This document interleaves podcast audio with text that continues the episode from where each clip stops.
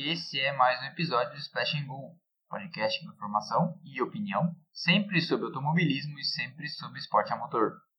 E hoje nós vamos com mais um episódio, já o terceiro da série, Você Sabia Que? Com curiosidades e coisas que nem todo mundo sabe e que é bacana contar por aí e você acaba saindo como um grande entendido de automobilismo e de Fórmula 1. E eu separei uma lista com cinco dessas curiosidades e histórias inusitadas. E a primeira delas é: Você sabia que a carreira mais curta da história de um piloto na Fórmula 1 durou exatos 800 metros? Pois é, em 1993, para dar lugar a um estreante brasileiro, Rubens Barrichello, a Jordan escolheu no outro carro um piloto experiente, o italiano Ivan Capelli. Acontece o desempenho do Capelli nas duas primeiras corridas foi muito fraco e o Ed Jordan, dono da equipe, decidiu mudar o companheiro do Barrichello, porque ele precisava ter alguém experiente ao lado de um estreante. Ele então escala o belga Thierry Boutsen para fazer par com o Rubinho. O Boutsen, que era um bom piloto, respeitado, teve uma carreira bacana na Williams chegando a vencer corrida, inclusive, e andava muito bem no molhado, correu 10 provas pela Jordan em 1993, com resultados fracos. Então, na 13ª etapa do campeonato, o Ed Jordan decide substituir o Butsen e escala para correr na Itália em Monza justamente um italiano. O nome do rapaz é Marco Apicella. O Marco Apicella tinha uma carreira no mínimo questionável na Fórmula 3000 quando foi convidado pelo Ed Jordan, então, para correr no Grande Prêmio da Itália. Ele bateu logo cedo nos treinos livres de sexta-feira. No sábado, conseguiu marcar um tempo suficiente para o 23 lugar no grid largada, quatro posições atrás do Rubens Barrichello, e no domingo acabou se envolvendo meio sem querer num grande acidente múltiplo que teve ali nas duas primeiras chicanes, Hoje é uma chicane só, na época eram duas chicanes logo depois da reta e abandonou poucos metros depois. No total, o Marco Pichella correu oficialmente no Grande Prêmio, portanto, 800 metros. E essa é, pelo menos até hoje, a carreira mais curta de um piloto na história da Fórmula 1. Um Grande Prêmio e 800 metros disputados. What the fuck? O número 4 dessa lista. Você sabia que um piloto de Fórmula 1 multicampeão foi sequestrado e não pôde comparecer a um grande prêmio? I'm sorry, what? Exatamente isso que você ouviu. Em 23 de fevereiro de 1958, Juan Manuel Fangio, argentino, pentacampeão mundial de Fórmula 1 e que nesse ano fez apenas dois grandes prêmios da categoria máxima do automobilismo, estava em Cuba ao lado de outros pilotos muito importantes da época, como Sterling Moss, como Carroll Shelby, como Phil Hill, como Wolfgang von Trips, para disputar o Grande Prêmio de Cuba ou o Grande Prêmio Cidade de Havana, promovido pelo governo do ditador Fulgêncio Batista, meio que para parecer que as coisas seguiam normais em Cuba e tentando atrair turistas, principalmente turistas americanos. Acontece que as coisas não estavam normais em Cuba, apesar das tentativas do governo à época de fazer parecer assim. O movimento guerrilheiro que começou na Sierra Maestra, capitaneado pelo Fidel Castro e seus seguidores, vinha tomando proporções cada vez maiores na região rural do país e a repressão da ditadura do Batista era cada vez mais forte. Para atrair atenção internacional para sua causa, os guerrilheiros do movimento Fidel Castro tiveram a ideia então de sequestrar o Juan Manuel Fangio. Na porta do hotel, Fangio foi abordado por um cavaleiro de jaqueira de couro, portando uma pistola discretamente escondida dentro dessa jaqueta, que abordou ele e disse o seguinte: Com licença, mas você vai ter que me acompanhar. Outras pessoas que estavam próximas não perceberam o que estava acontecendo e o Fanjo, muito boa praça, um cara muito tranquilo, não arrumou confusão na hora, sem levantar a voz, perguntou o que estava acontecendo e o cara explicou é, que ele estava sendo sequestrado, que não havia nenhuma intenção de fazer mal a ele, mas que ele tinha que acompanhá-la. Alguns relatos dão conta de que o Sterling Moss também seria sequestrado por esse movimento, mas que o fato do Fanjo ter colaborado, entrado logo no carro, fez com que os sequestradores arpassem sem o Moss que vinha vindo no elevador para encontrar o Fanjo lá embaixo. Eles iam sair para algum lugar. O Fanjo ficou no total 27 horas em poder dos sequestradores, que não o fizeram realmente nenhum mal, e a corrida, que foi de fato disputada e vencida pelo Sterling Moss, teve a largada adiada em uma hora, porque a organização segurou a partida, imaginando que o fã já havia se atrasado, mas que chegaria. Quando a partida já estava uma hora atrasada, os organizadores então decidiram dar a largada, mesmo sem a maior estrela da corrida. A largada acabou acontecendo, inclusive, por pressão do próprio ditador Fulgêncio Batista, irritadíssimo que estava com o acontecimento do sequestro da maior estrela e que não queria passar um recibo ainda maior de que os sequestradores tinham de fato conseguido aquilo que tanto pretendiam: estragar a festa e chamar a atenção da imprensa internacional, que no dia seguinte repercutiu sim bastante o sequestro. Depois da corrida, já de noite, perto da meia-noite, o Fanjo foi libertado na frente da embaixada da Argentina em Havana, sem nenhum arranhão. O número 3 dessa lista. Você sabia que os pilotos de Fórmula 1 já fizeram uma greve? Sim. Em 1982, às vésperas de disputar o Grande Prêmio da África do Sul, em Kyalami, os pilotos de Fórmula 1 decidiram fazer uma greve em protesto contra a imposição pela FISA, antiga Federação Internacional de Automobilismo Esportivo, braço da FIA, e hoje a FISA não existe mais, que impunha três cláusulas que deixaram os pilotos bastante irritados no documento que eles tinham que assinar para a concessão da superlicença. A superlicença é como se fosse a CNH dos pilotos de Fórmula 1 é um documento sem o qual eles não podem correr e disputar um grande prêmio. Mas o que, que, seriam essas três cláusulas que deixaram os pilotos putos a ponto de se unirem, coisa que é bem difícil, para reivindicar seus direitos e enfrentar a fúria da FISA, presidida pelo insigne Jean-Marie Balestre, e a fúria da FOCA, que era a Formula One Constructors Association, Associação dos Construtores da Fórmula 1, que hoje é a FOM, a Formula One Management, que basicamente é a união de todos os construtores para a negociação dos contratos de publicidade, os contratos com direitos de transmissão de televisão e por aí vai. Pois bem, as três cláusulas objeto da polêmica eram 1. Um, os pilotos tinham que abrir para a FISA, e portanto todos os chefes de equipe vão ficar sabendo, os detalhes financeiros dos seus contratos. Então o piloto nunca ia poder falar para uma equipe X que estava ganhando tantos mil dólares na equipe Y e, portanto, inflacionar de repente o seu próximo contrato e falar que ganhava mais do que efetivamente ganha. Coisa que todos nós fazemos quando vamos participar de uma entrevista de emprego, não é? A segunda cláusula é que os pilotos eram obrigados a ficar, no mínimo, três anos com uma equipe. Seriam blocos de três anos. Então o piloto não poderia ficar dois anos numa equipe como por exemplo vai ficar o Daniel Ricciardo na Renault, e pular para uma equipe seguinte. Ele teria que cumprir necessariamente três.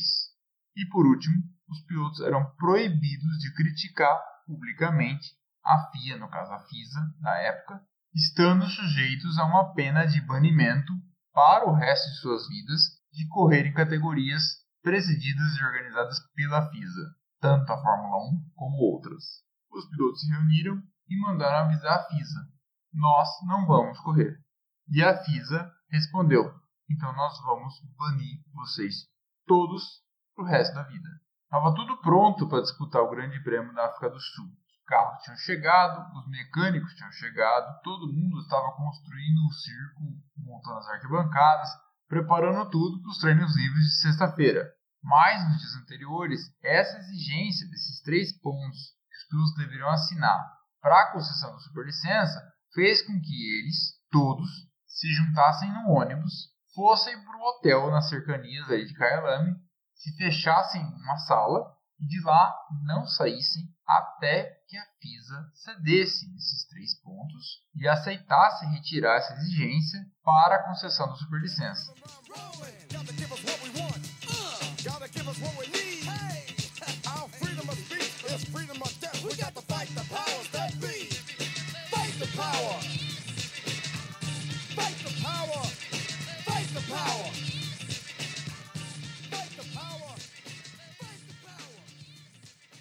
Pilotos dormiram duas noites no salão de convenção de um hotel e tinham Didier Pironi como o diplomata negociador que fazia a ponte entre os pilotos e a organização do Grande Prêmio e a FISA, o Nick Lauda como o seu porta-voz, então era ele que falava com a imprensa, e até dois pilotos que ficaram, vamos dizer assim, escalados para prover entretenimento musical, já que Hélio de Angelis e Gilles Villeneuve eram dois pianistas clássicos de formação que sabiam tocar muito bem.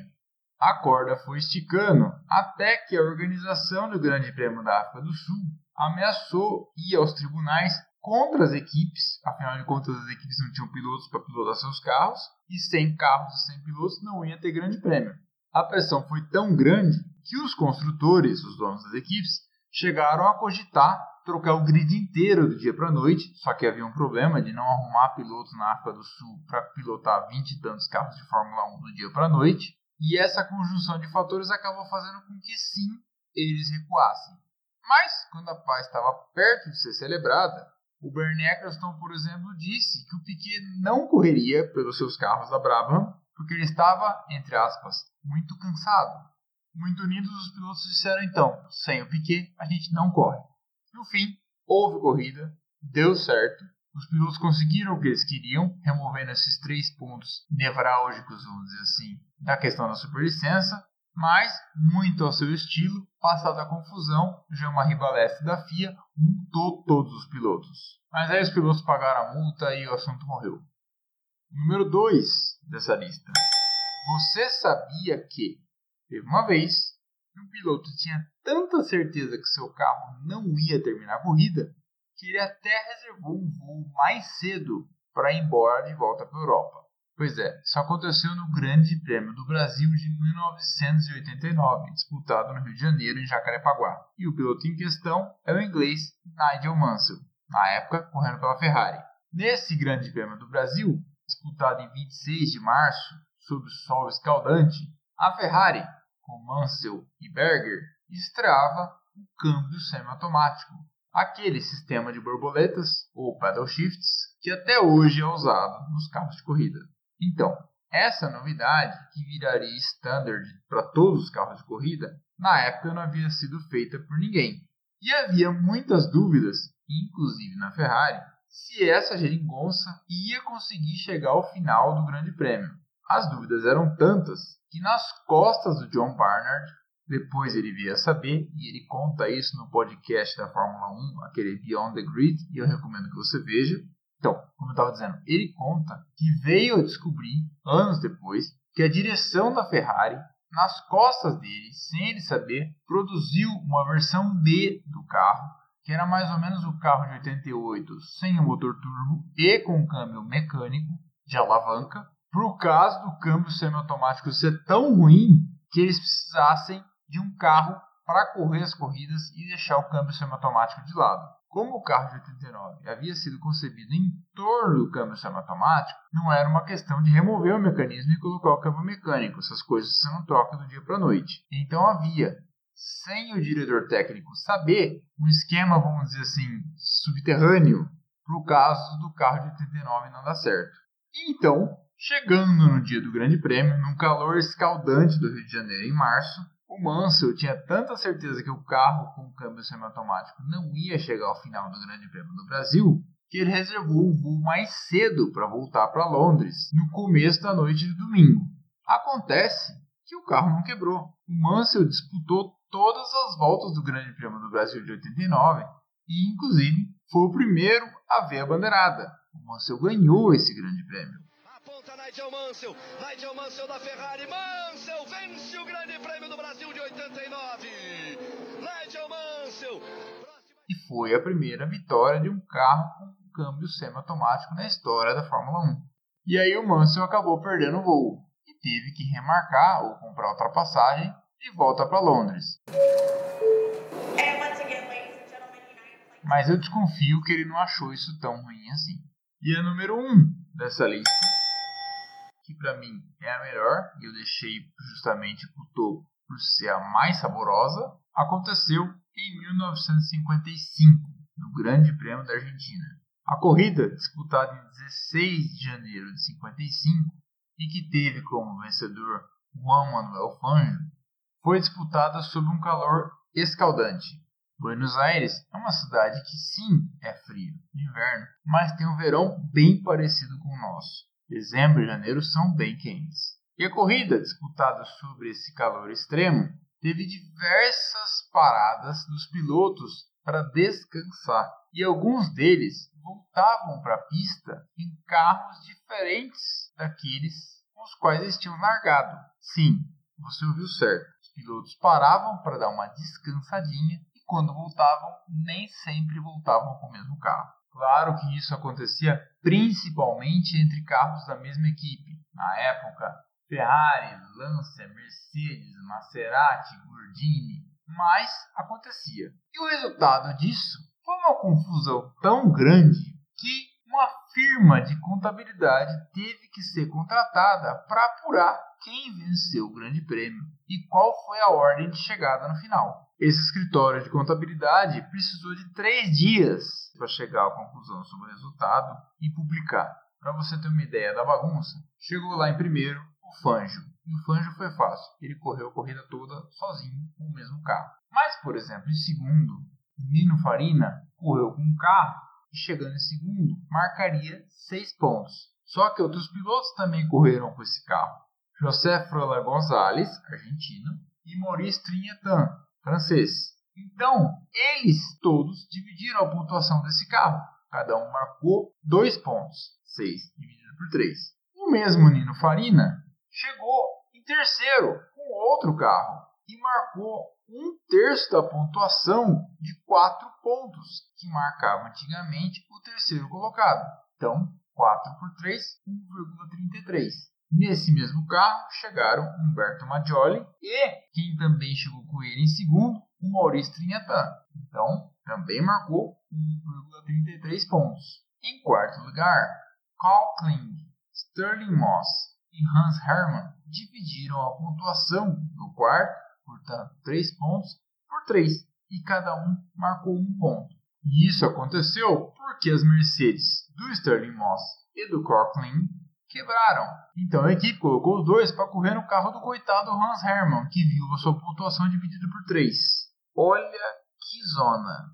Você imagina o trabalho desse coitado, desse contador, para apurar no final da corrida não só quem correu no carro de quem, em que volta, mas também a ordem e a proporção em que isso aconteceu. Que maluquice! What a mess. E esse foi então mais um episódio de Você Sabia Que, com cinco histórias inusitadas e desconhecidas, eu confesso que algumas eu nunca tinha ouvido falar, da história da Fórmula 1. Gostaram? Eu espero que sim. Na semana que vem tem mais. Siga o canal no Instagram, splashingoo.podcast. E se você quiser contribuir para que esse canal continue crescendo e se profissionalizando, eu peço para que você entre na nossa campanha no apoia.se barra podcast e deixe lá a sua contribuição. Obrigado, valeu e até a próxima.